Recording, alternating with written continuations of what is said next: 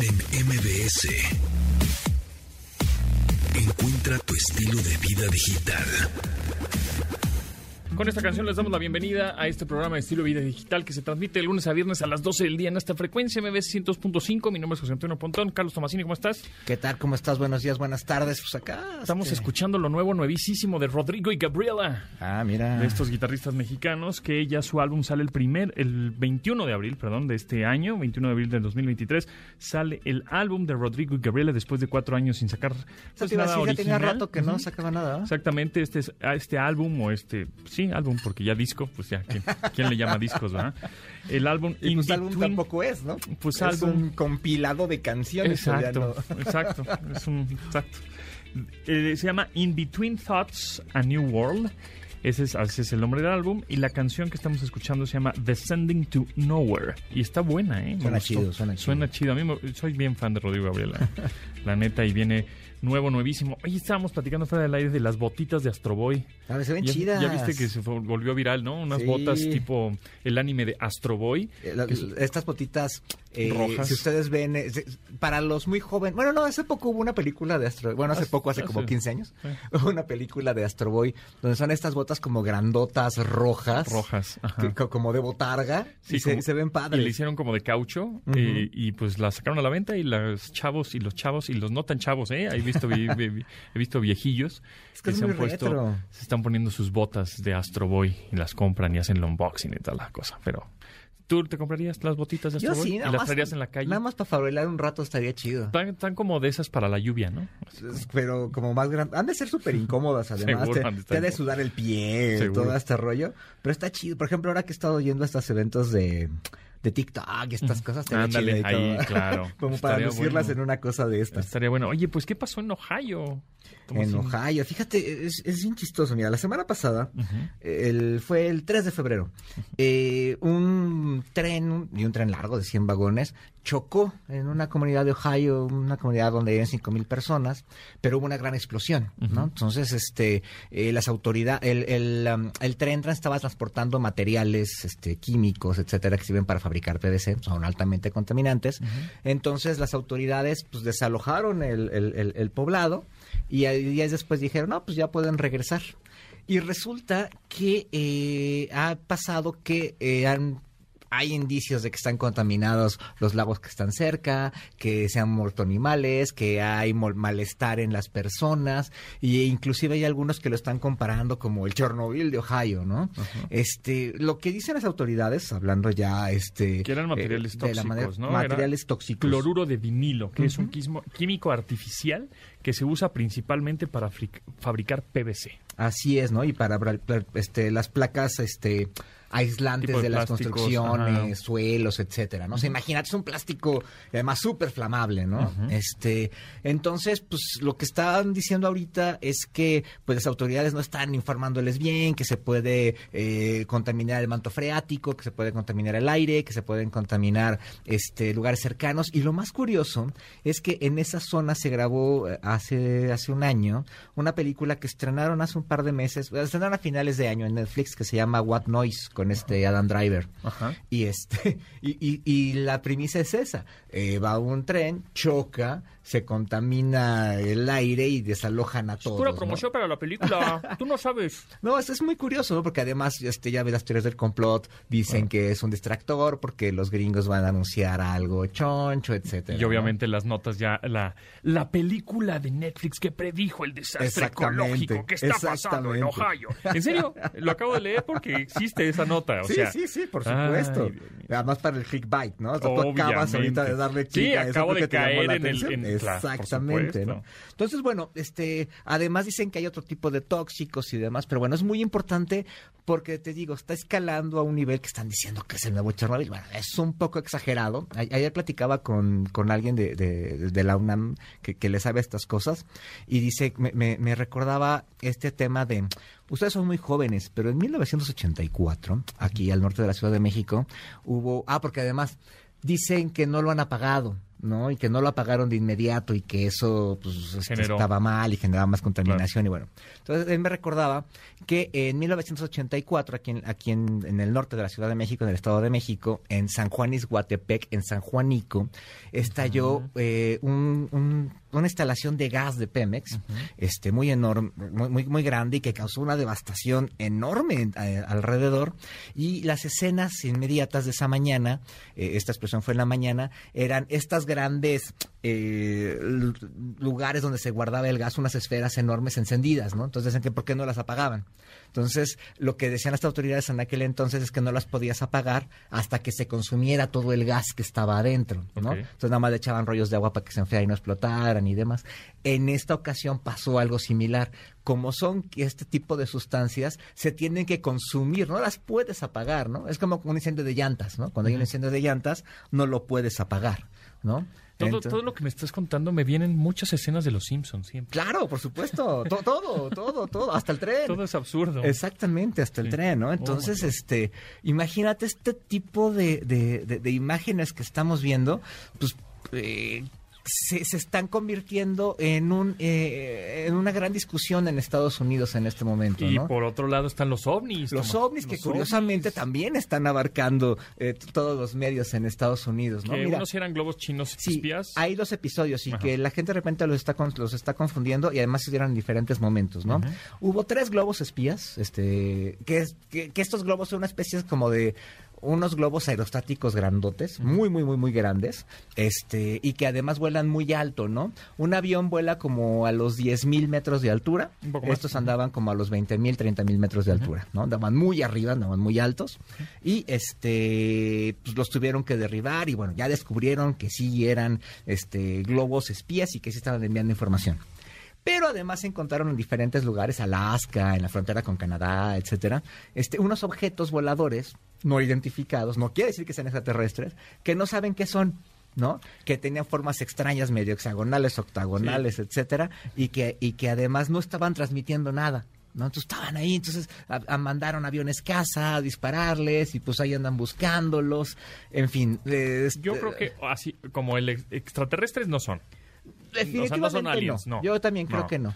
Son este navecitas que a- otro país lanzó o algún chistoso subió. ¿Sabes también que sea. puede ser? Y leía ayer este en el New York Times una nota.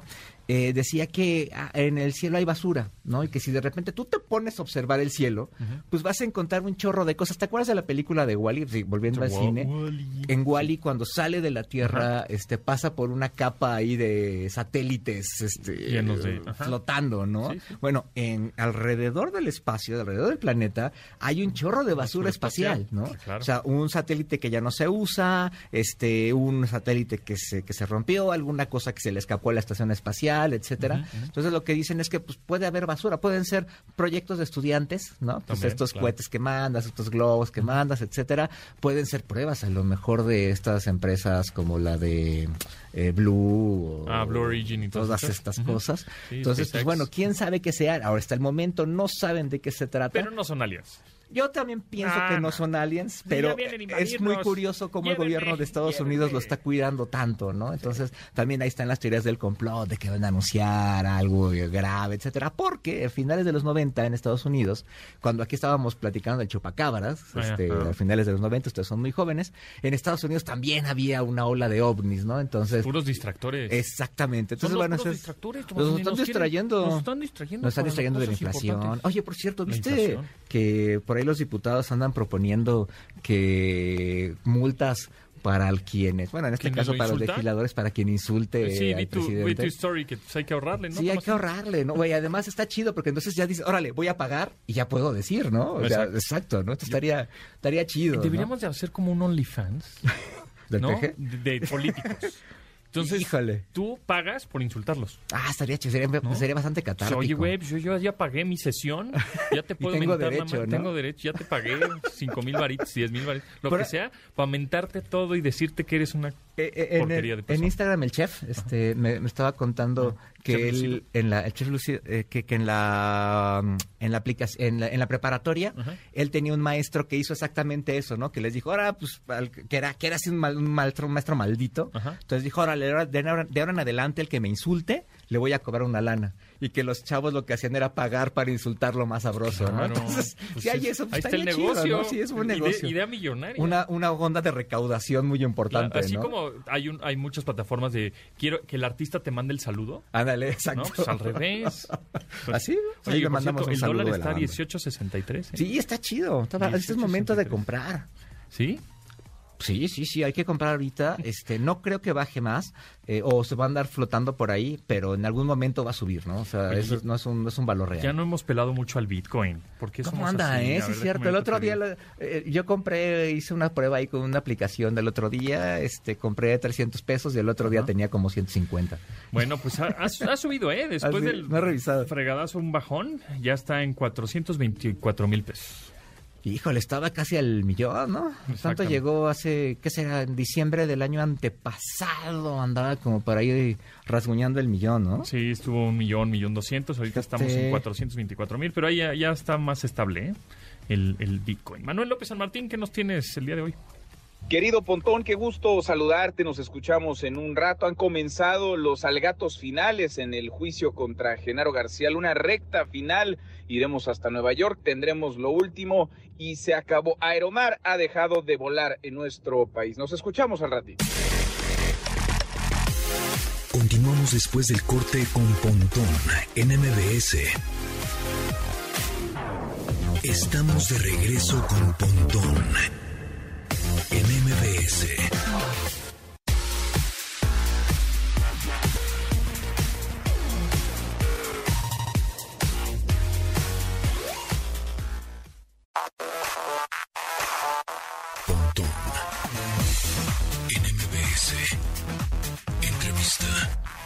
En esta ocasión me da mucho gusto presentarles a Pablo Ramírez, Chief Technology Officer de AI27 y Andrés Polti, también de Marketing de AI20 AI27. ¿Cómo están? Bienvenidos. ¿Cómo les va?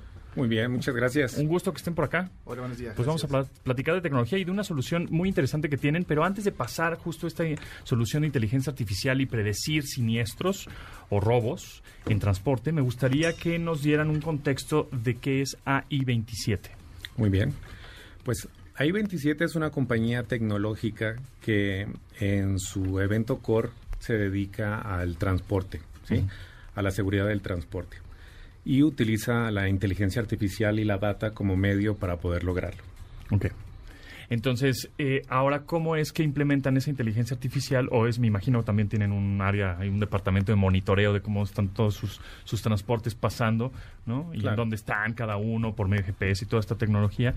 Pero hemos visto que eh, en pandemia, bueno, ya después de pandemia, ya están repuntando otra vez los robos a transporte, evidentemente, como siempre ha sucedido. Sin embargo, ahora está también con todo, tanto en ciberseguridad y ciberataques, como también en la vida presencial y física. Están durísimos por todos lados. Entonces, ¿cómo es que AI27, pues, pre- hace la predicción o previene ese siniestro? O sea, no es ya pasó, ahora lo resuelves, sino antes, ¿no? Correcto. Pues todo parte de un centro de monitoreo. En el centro de monitoreo normalmente existen personas que se encargan de validar cualquier eventualidad que existe en el viaje. Si tú tienes un desvío de ruta, una parada no autorizada, etcétera, el mismo sistema genera una llamada y esa llamada como tal es atendida por los monitoristas. Lo que hemos hecho con inteligencia artificial en diferentes medios es, eh, primero, hacer un gemelo digital. Y este gemelo digital está reemplazando totalmente lo que está haciendo el monitorista. Cuando ocurre, el mismo sistema lo detecta, hace una evaluación sobre la posición, en dónde se encuentra, si es la ruta peligrosa, o también evalúa el comportamiento que tiene el mismo conductor y se genera una llamada que es atendida por este gemelo digital, que prácticamente es un robot que te habla, que te entiende y empieza a tomar acciones. Dependiendo de lo que tú le respondas, se manda este, este viaje, se manda a un área en caso de que detecte que haya alguna eventualidad, a un área especializada que es el área de la línea de reacción. Y allí es en donde se empiezan a tomar todos los argumentos con y los, eh, todas las estrategias con las autoridades. Ahora, nuestro modelo de riesgo es un modelo que es totalmente preventivo y se basa en datos, en información. Tenemos alrededor de 3.000 viajes diarios y esa información va por diferentes niveles. Lo primero que nos dan pues es información básica como la mayoría de las compañías tienen, que es información de GPS y posición. Además, tenemos la información de qué es lo que está sucediendo en carretera, como deslaves, eh, bloqueos, eh, etcétera, y los mismos eventos de otros clientes. Y eh, empezamos a sobreponer una capa adicional que es crear un modelo de inteligencia artificial para que con todos estos millones y millones de datos podamos crear modelos que nos puedan ayudar en la prevención, que detectamos el comportamiento y este mismo comportamiento a su vez tiene variables que se toman en cuenta. Cuando una persona analiza un robo, por ejemplo, eh, tú te das cuenta eh, si tenemos una zona peligrosa, si tenemos un comportamiento de alguien que en el pasado ha tenido eventos de robo, pero este sistema toma más de 700 variables y las conjuga entre sí. Y eso nos hace que con una predicción que estamos dando cada cinco minutos o hasta menos, podamos tener alrededor de casi 2 mil millones de predicciones diarias. Entonces, pues... Eh, y ahí el conductor le dicen, por, se comunican con él, no, no pases por ahí, o frena, o vete por otro lado, o ¿qué sucede? Correcto. Hay muchas... o la misma inteligencia toma la decisión y le manda la alerta al conductor diciéndole, ¿sabes qué? Mm, por ahí no va. Mandamos notificaciones sobre el comportamiento y sobre las zonas de riesgo. Sin embargo, hay muchas acciones que se toman. Por ejemplo, eh, no salgas a esta hora porque tomamos, tomamos en cuenta también la zona y la hora. O sea, no es lo mismo pasar por la zona peligrosa a las 3 de la mañana que a las 8 de la mañana. O sea, digamos, es la, dirían los seguros, la siniestralidad de la zona. O sea, este, en tal tramo, de tal a tal hora, hay más robos que en este, que, en ese mismo a tal hora, etcétera, etcétera, ¿no? Es correcto. Y aparte, la delincuencia aprovecha el que no hay luz, aprovecha de que las autoridades usualmente no están al pendiente y mucha gente está durmiendo a esa hora, ¿no? Entonces, lo que hacen ellos es aprovechar usualmente esas ausencias y esos puntos huecos para que puedan eh, ejecutar sus acciones. Esto es la primera empresa que hace esto, tiene la es digamos exclusiva, ¿verdad? Es, ustedes desarrollaron esta tecnología. Nosotros desarrollamos el modelo y está basado más que nada en los datos. Por los millones de datos se pueden aplicar muchos modelos en realidad. Y el mismo modelo te va diciendo cuáles son las variables que están impactando en lo que tú estás diciendo. Porque en el pasado, porque nosotros iniciamos con esto hace más de siete años, pero en el pasado te decía, tienes un riesgo del 80%, pero al final tú no sabes cómo ejecutarlo, porque pues dices, porque 80 en 81, ¿qué tengo que mover? Al día de hoy, pues nosotros ponderamos el porqué de las predicciones y si es por la zona, por la ruta, por la hora, tú puedes tomar acciones y al mismo en tiempo, tiempo real. en tiempo real. Esa data es la que tú, eh, la que la empresa ha recabado en ese lapso de, de ocho años o eh, se alimenta también de la información de las autoridades, de otras aplicaciones tipo Waze, etcétera. No, nosotros hay, un, hay, algo que es bien importante con respecto a la data y es que hay muchas compañías que presumen que toman de medios y demás, uh -huh, uh -huh. pero hay mucha información que no es verídica. ¿sí? Si alguien da una opinión y el, los sistemas de forma automática toman esas opiniones, empiezas a hacer predicciones que no son reales. Sí, el compadre que te dice que no pases por ahí porque es correcto. sale el chupacabra. ¿no? Sí, no, y nos ha pasado, ¿no? Sí, eh, como usuario final Ajá. te metes a mapas y dices, aquí está rojo y pasas y no es cierto. Y no hay nada. Es correcto. ¿no? Sí. Entonces, tomamos nuestra información, la información que ya está validada, para que así nuestro proceso uh -huh. sea mucho más preciso en realidad subimos, tenemos una efectividad más del 90% al día de hoy. Entonces, con esto y el volumen de información que generamos, pues hemos... Después de implementar esta, este modelo en esta tecnología de, y, y, esta inteligencia artificial, ¿cuánto ha, se ha reducido en siniestros y robos? Pues el dato exacto no lo tengo, pero estamos entre el 80 y 90%. Ok, o sea, es exponencial. ¿En cuánto, exponencial. ¿En cuánto tiempo?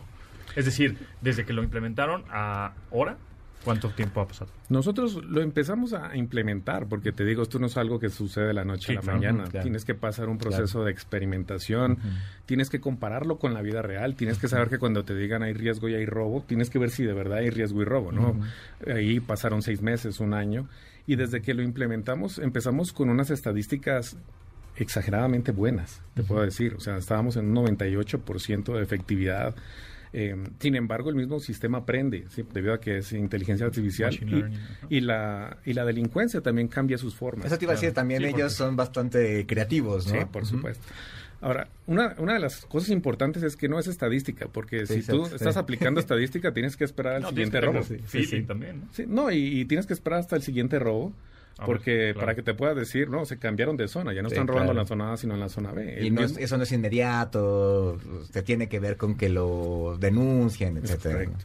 No, y el, y el modelo te va diciendo cuál es la tendencia también, hacia dónde se están moviendo. Y lo mismo, nuestras patrullas que están en, en toda la República se pueden mover a estas zonas de peligro también, justo orientados por Pues estos ustedes modelos. tienen también vehículos de apoyo. Es correcto. Ah, Y en los vehículos tienes, o bueno, evidentemente, va, antena GPS, este, Sí. cámaras. Son, son en realidad unidades de visualización, porque no somos activos, pero guiamos a las autoridades en dónde está ocurriendo para que pueda ser efectivo el operativo. ah, Ok. qué bien. Sí. O sea, o sea, tus- las autoridades también son sus clientes, Las sus autoridades usuarios más bien.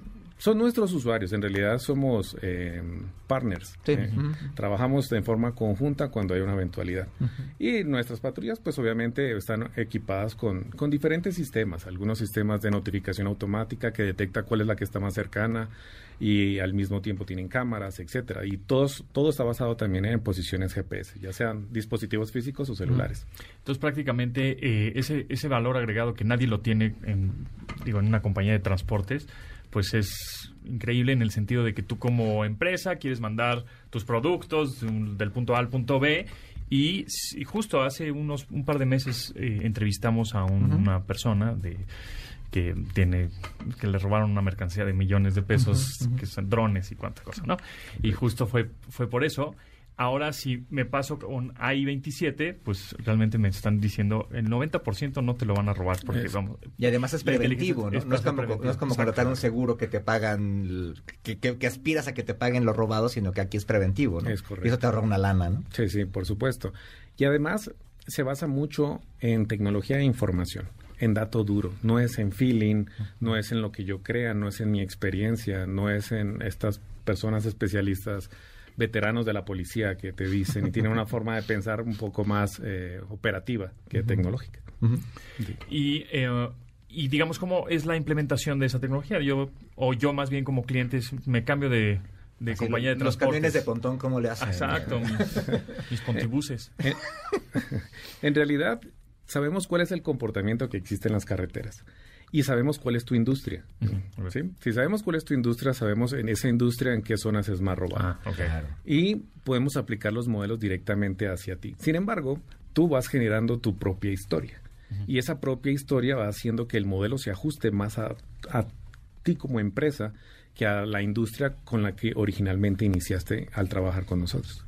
Mm, Pues está bien está interesante, está Sí, padre, bien sí. padre, porque además prácticamente son ahorita los únicos que tienen este modelo. Es correcto. Sus clientes, digo, sin decir nombres si quieres, pero, pero ¿qué tipo de clientes son? ¿Qué, qué tipo de transportes Pues son? hay, están muchas industrias. Mira, usualmente son clientes AAA, si los denominamos, porque Top, top. tienen eh, operaciones en diferentes partes del mundo, pero están de la industria retail, están de, de la industria minera, de abarrotes, etcétera, ¿no? Hay, hay bastantes clientes de gran talla que están trabajando con nosotros. Y, y la delincuencia está especializada en ciertos productos, ¿no? O sea, también son bastante buenos para detectar qué es lo que se puede colocar mejor en el mercado y demás, ¿no? Es correcto. Y ahora no solo son robos, ¿no? Son otro tipo de siniestros también pueden pasar. Sí, Accidentes. accidentes, fallas mecánicas, etcétera. sí, Entonces, clima y demás también monitorean. Anteriormente tomábamos el clima como un factor, porque decíamos, cuando llueve hay tráfico y cuando hay tráfico roban menos porque tienen menos rutas de escape. En nuestros últimos modelos nos hemos dado cuenta de que ya no es un factor. Ya no les importa mojarse o Ya no les solearse. importa. Sí. Y antes tomábamos otros eventos, ¿no? El Mundial, el Super Bowl, ¿sí? En donde, por ejemplo, en el Super Bowl eh, se roban más la cerveza. ¿sí? Oh.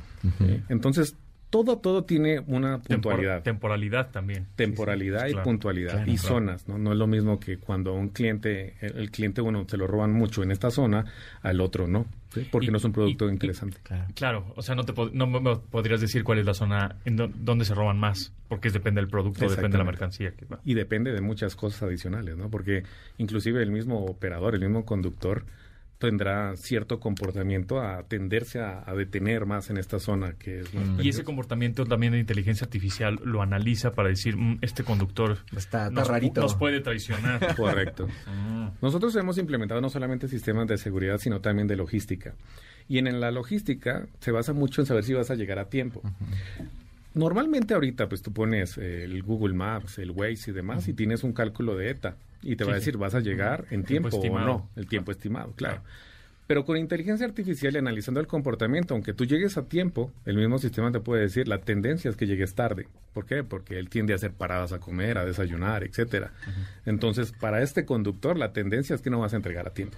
Oh. Y puedes tomar acciones preventivas también. O sea, para decirle al cliente, oye, este, a las cinco, no, cinco y media. ya me la sé el conductor. Sí, sí. Oye, pues está bien interesante. el, el tiempo se nos va muy rápido, pero la gente que quiera buscar más información, hay un sitio internet, redes sociales, este, mail. Este siguiente 22 de, de febrero estamos lanzando una nueva plataforma que va a llevar mucha de esta tecnología a más empresas, a un montón de, de pues digamos, estamos en AAA, vamos a ir eh, A pequeñas y medianas empresas. por ahí, ¿no? Esto. Y también a transporte, que se puede beneficiar mucho de proteger Sí. sus activos con ¿Gobierno? tecnología. ¿Con gobierno trabajan? Según yo no. No, sí, entonces, Transporte última milla.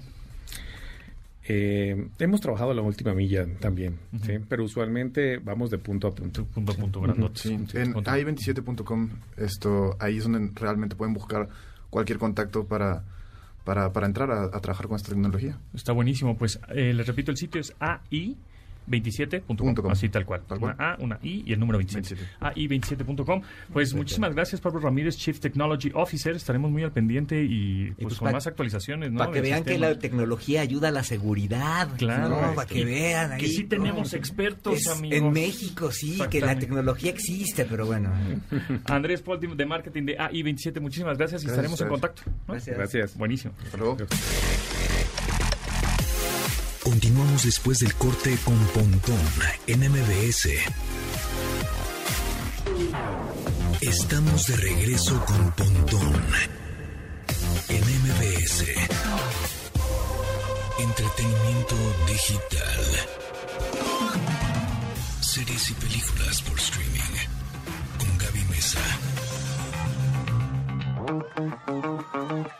Gaby Mesa, 8, ¿cómo estás? Bienvenida.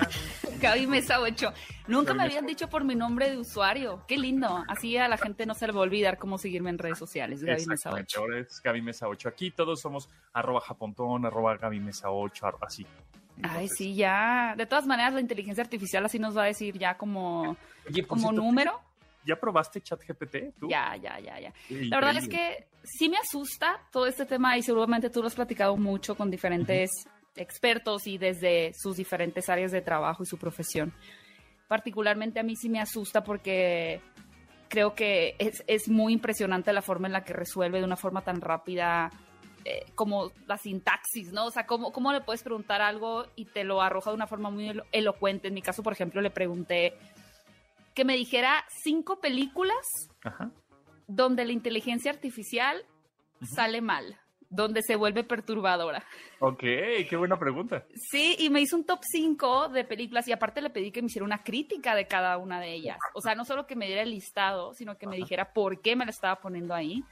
Y entre las películas me, me puso, por ejemplo, eh, Terminator, Claro. Ex Máquina. Hair con Joaquín Phoenix, Claro. Matrix y Yo Robot. Esas fueron las cinco que me dio. Pero lo interesante, más allá de los títulos, fue el razonamiento detrás de por qué me recomendaba esas películas, ¿no? Porque decía como que la ética de la inteligencia artificial viéndose corrompida. Y es como, Claro. toma nota, amiga, ¿eh? O sea, tómalo como referencia para, para cuando te quieras volver autodidacta y malvada. Eso está cañón porque además, pues ya la crítica, ya para que nos ven a nosotros, ¿no? Es decir, pues Por recomiéndame supuesto. cinco teléfonos que tengan buena cámara, ¿sabes? O, o- Claro. o que- y que tengan buen precio. Justo los- estuve eh, utilizándola para cosas de trabajo. Dije, a ver, a ver si me ayuda, porque estuve leyendo artículos que Bill Gates decía, Bill Gates, cofundador de Microsoft y ultramillonario, este, decía que el chat GPT, bueno, y este tipo de inteligencia artificial, pues va a ayudar a que nuestro trabajo, en lugar de trabajar ocho horas al día, pues lo va a reducir a cuatro, ¿no? O a tres, gracias a este asistente, digamos, a esta herramienta. Entonces dije, a ver si es cierto. Entonces puse una nota, ¿no? Así como varias notas de diferentes medios y artículos, etcétera, y le pone, y le puse, hazme un resumen de 100 palabras con esto. Y, y madre, Ah, ¿le puedes poner links? no le puse links, digamos, bueno, no lo he intentado, igual en una de esas sí, pero solo puse como copy-paste de todos los de textos. las notas. Ajá, de las notas, y le dije, bueno, pues hazme un resumen de 100 palabras. Y madre. Eso es, Entonces, eso es muy interesante porque, digo, ahí está muy claro y, y quizá el miedo más grande está de por medio la idea de, de cómo va a empezar a, a ocupar el oficio de otra gente, ¿no? Por ejemplo, ahí quizá yo tenía, vamos a decir, contratado a una persona para que me hiciera cada semana tops de películas, ¿no? 10 películas para ver en febrero, los blockbusters que vienen en 2023, pero si la inteligencia artificial me lo puede decir, pues Claro. de pronto esos, esos que ahora también nos lleva a esta parte, por ejemplo, en mi caso que soy youtuber, Ajá, que ya hemos visto durante varios años y ahora también con los creadores de contenido, ajá. pues que uno hace todo, ¿no? Uno es el que, bueno, ves la película, tú te grabas, tú te editas, tú haces tu propio marketing, tu publicidad, tus miniaturas, eres el diseñador gráfico, manejo de redes sociales. Entonces, Correcto. ya tenemos esa tendencia a hacer muchos, muchas cosas solo a través de una persona, ¿no? Y creo que la inteligencia artificial va a potencializar esa situación, donde cada vez se va a reducir la cantidad de equipo que necesitas. Pero hay que verlo del lado positivo, hay que usarla a nuestro favor.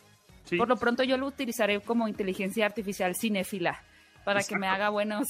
No, y además, de todas maneras, la inteligencia artificial, como está nutriéndose de una base de datos muy grande, donde alguien escribió eso, o sea, ¿no? Es decir, ¿de dónde, de dónde saca la inteligencia artificial esas deducciones? Bueno, pues de algún, de cosas que Claro. están en internet y en texto. Bueno, ¿quién escribió esos textos? Pues un humano, ¿no? Tendría que ser así, Ujú. porque si no también la, misma inteligencia se copia a otra inteligencia y entonces pues nunca salimos de ese círculo. Entonces digo, si es que no es que nos vaya a dominar, creo que va a ser una buena herramienta. em, Así no empiezan siempre diciendo que no nos va a dominar. Así no nos van a dominar, pero este, el chiste es pues más bien saber pensar y saber usarla justo como bien dices a tu favor. Pero bueno, eh, hablando ahora sí de, de cine y... Bueno, ahí estaban las, películas de inteligencia también, sí, las recomendaciones. Sí, y también son todas cine. encantan, ¿eh? Es- Yo Robot... Son muy buenas películas. Care, estamos a nada de enamorarnos de nuestra inteligencia artificial. Imagínate, si te da por tu lado, te dice qué tienes que hacer, te habla de- bonito, pues como no te vas a enamorar de, de tu asistente virtual, pues, ¿no? Y más si tiene Hay, hay quienes les gustan las relaciones tóxicas, ¿eh? Igual ahí le Bueno, pueden programar que la haga de, de, emoción de, un- de cada, cada cuanto, que, que haga reclamitos. Y luego, este Terminator, bueno, me encanta esa, esa película. Y otras dos que se me están yendo, que fue... Era Ex Máquina, Ah, Matrix. y Matrix, y Matrix, pues obviamente, ¿no? Sensacionales películas. Este, mm, ya hemos platicado con algunos colaboradores del programa acerca de The Whale, pero creo que no hemos platicado contigo con The Whale. ¿Se va a ganar el Oscar el señor Brendan Fraser?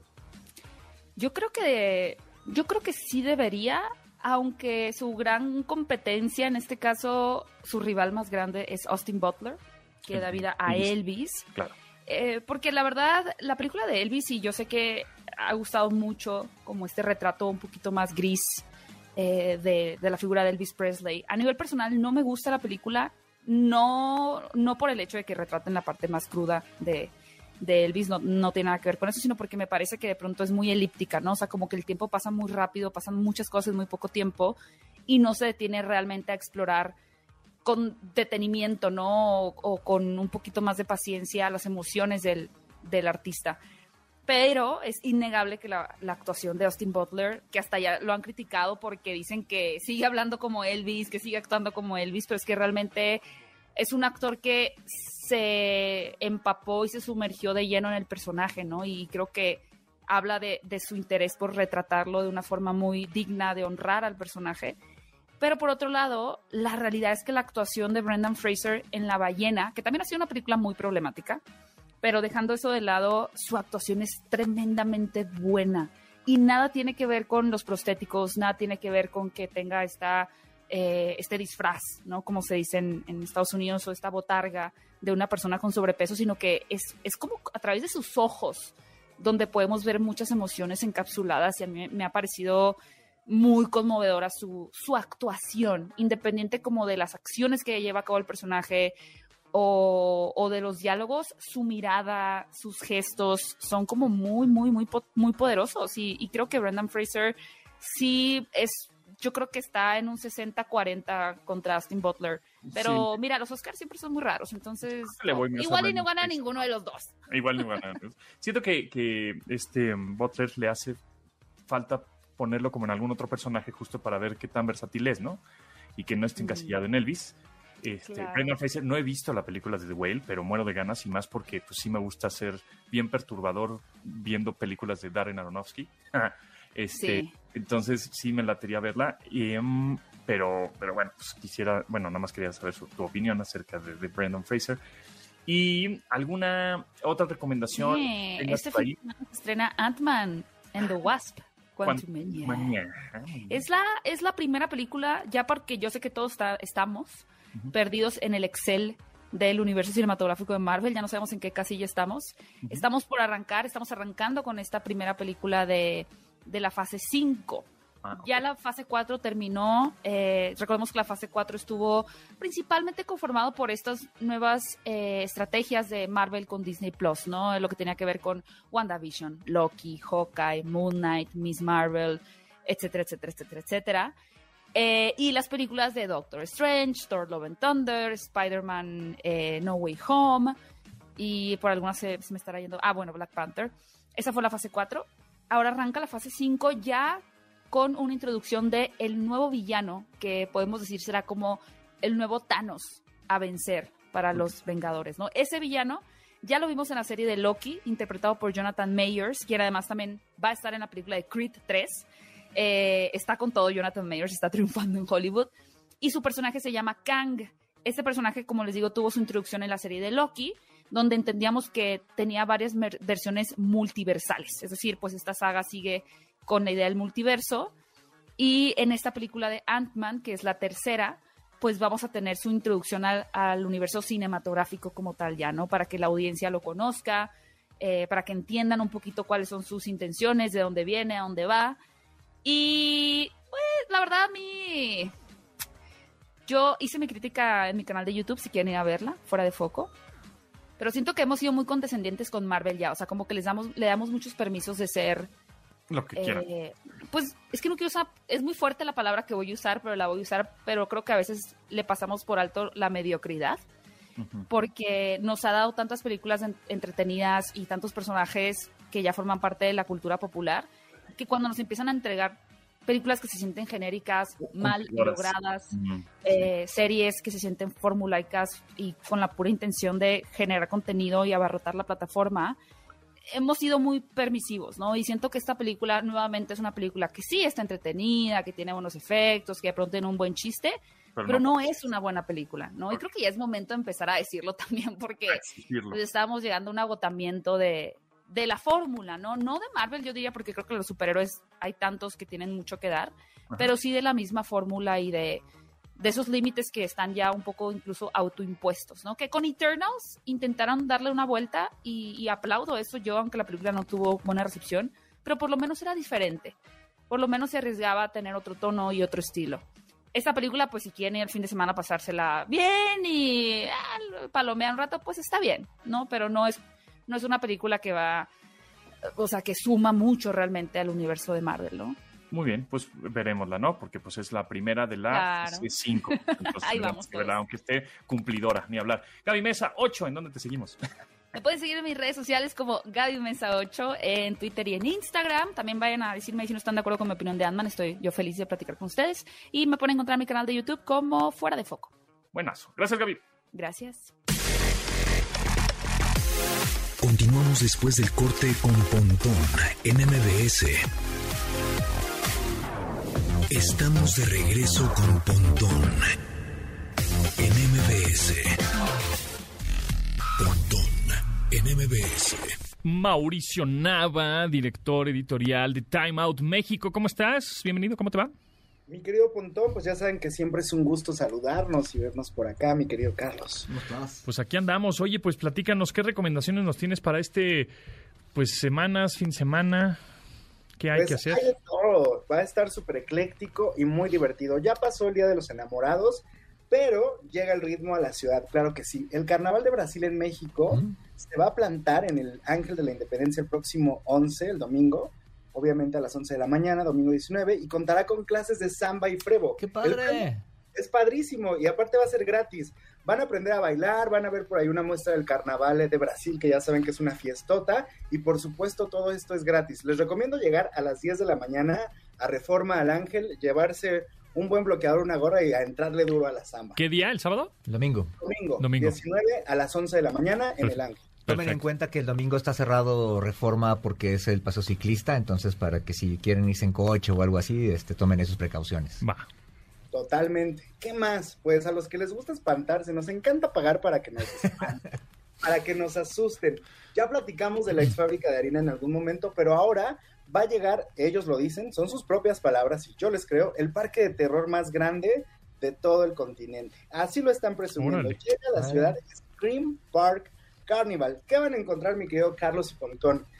Experiencias, actividades multisensoriales, ellos le llaman multisensorial al susto por todos lados. Los adelanto, es un gran spoiler. Si son miedosillos, miedosillas, no vayan, pero la temática les va a encantar. Es circo valero, así que los que tienen ahí miedo a los payasos, evítenlo, por favor. ¿Dónde es y cuándo es? Es en la exfábrica de harina, comienza a En Azcapotzalco.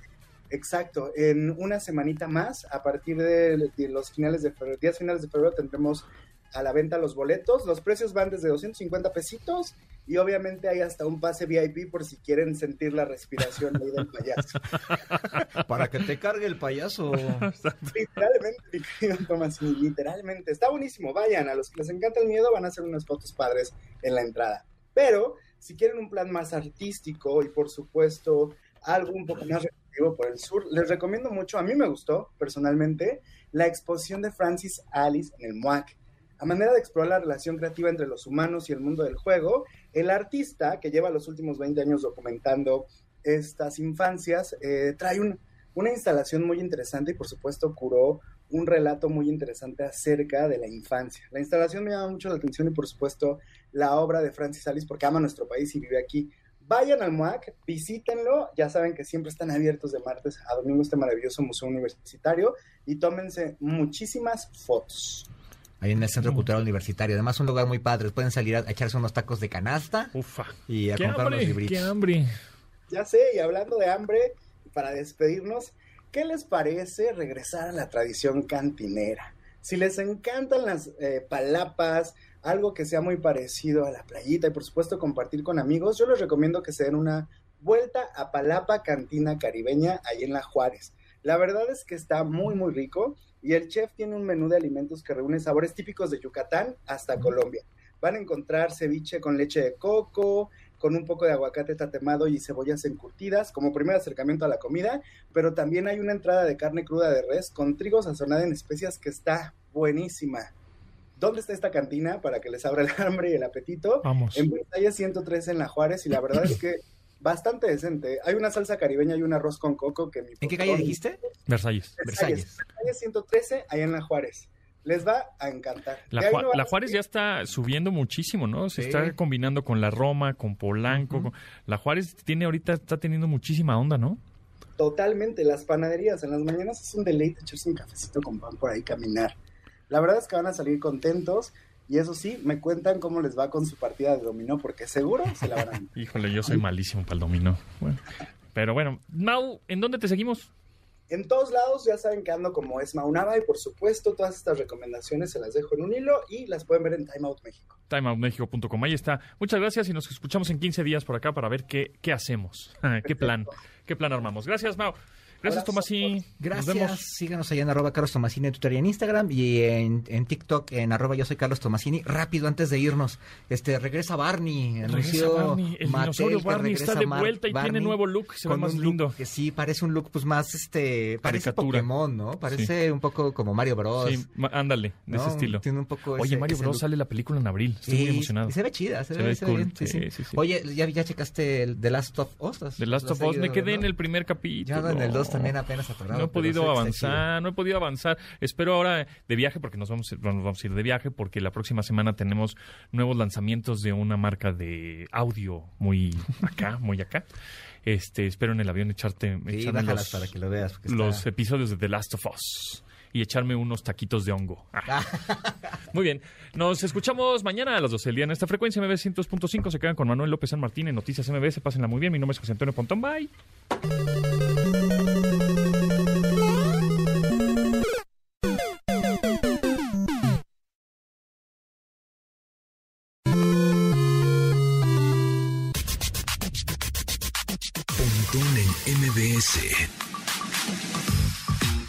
Te espera en la siguiente emisión.